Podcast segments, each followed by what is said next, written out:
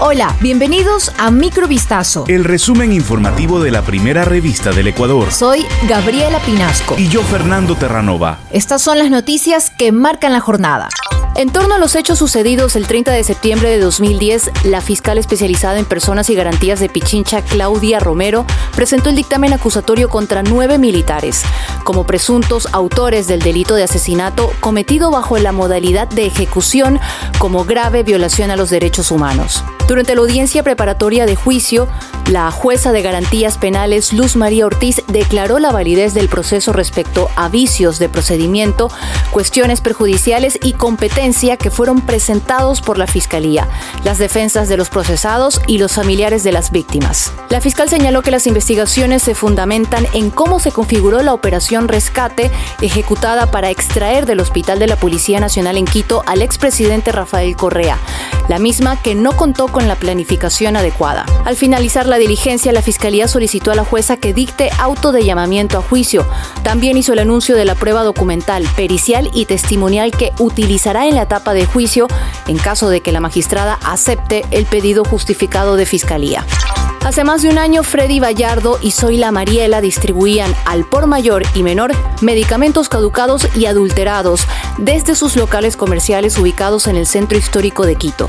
La investigación previa por estos hechos se abrió el 22 de enero de 2021.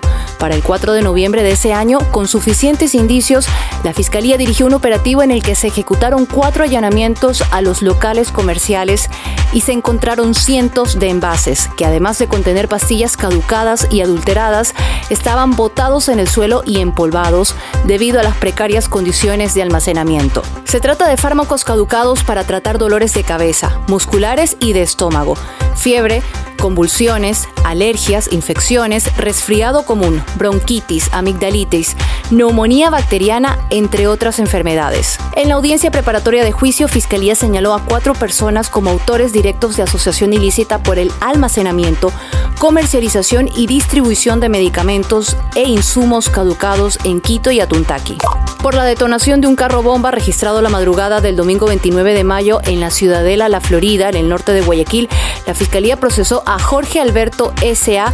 por terrorismo. La acción no dejó personas heridas ni fallecidas, pero sí la destrucción total de un taxi y la afectación a un patrullero policial. Tras el incidente, ciudadanos alertaron al ECU 911 de la explosión en las cercanías de la Unidad de Vigilancia Comunitaria de Florida Norte.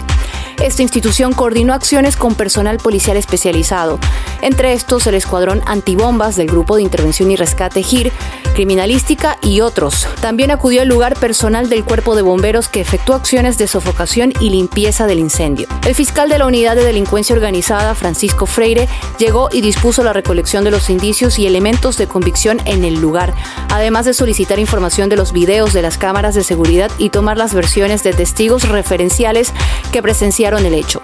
El video de una cámara de seguridad que se difundió en redes sociales muestra el instante en que un perro es embestido por un vehículo en una calle al sur de Quito. Las imágenes, además, pusieron en evidencia que el conductor del auto pudo haber evitado la agresión en contra del animal, que se registró a las 11 y 49 de la mañana del domingo 29 de mayo. Antes del incidente, tres perros deambulaban sobre la vía, que estaba despejada de autos y transeúntes.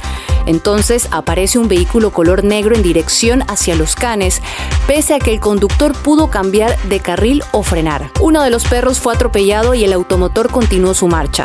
Luego de aquello, unos ciudadanos se acercaron a socorrer al can que aullaba de dolor y caminaba con dificultad.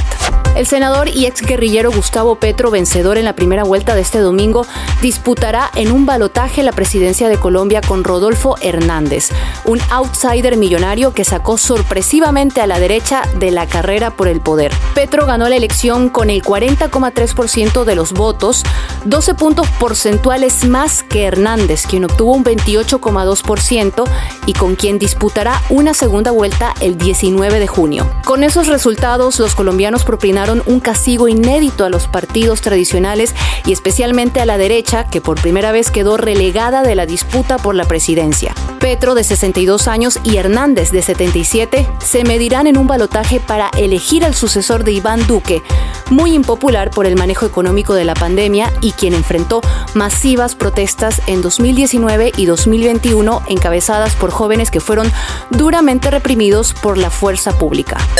Esto fue Microvistazo. El resumen informativo de la primera revista del Ecuador. Volvemos mañana con más. Sigan pendientes a vistazo.com y a nuestras redes sociales.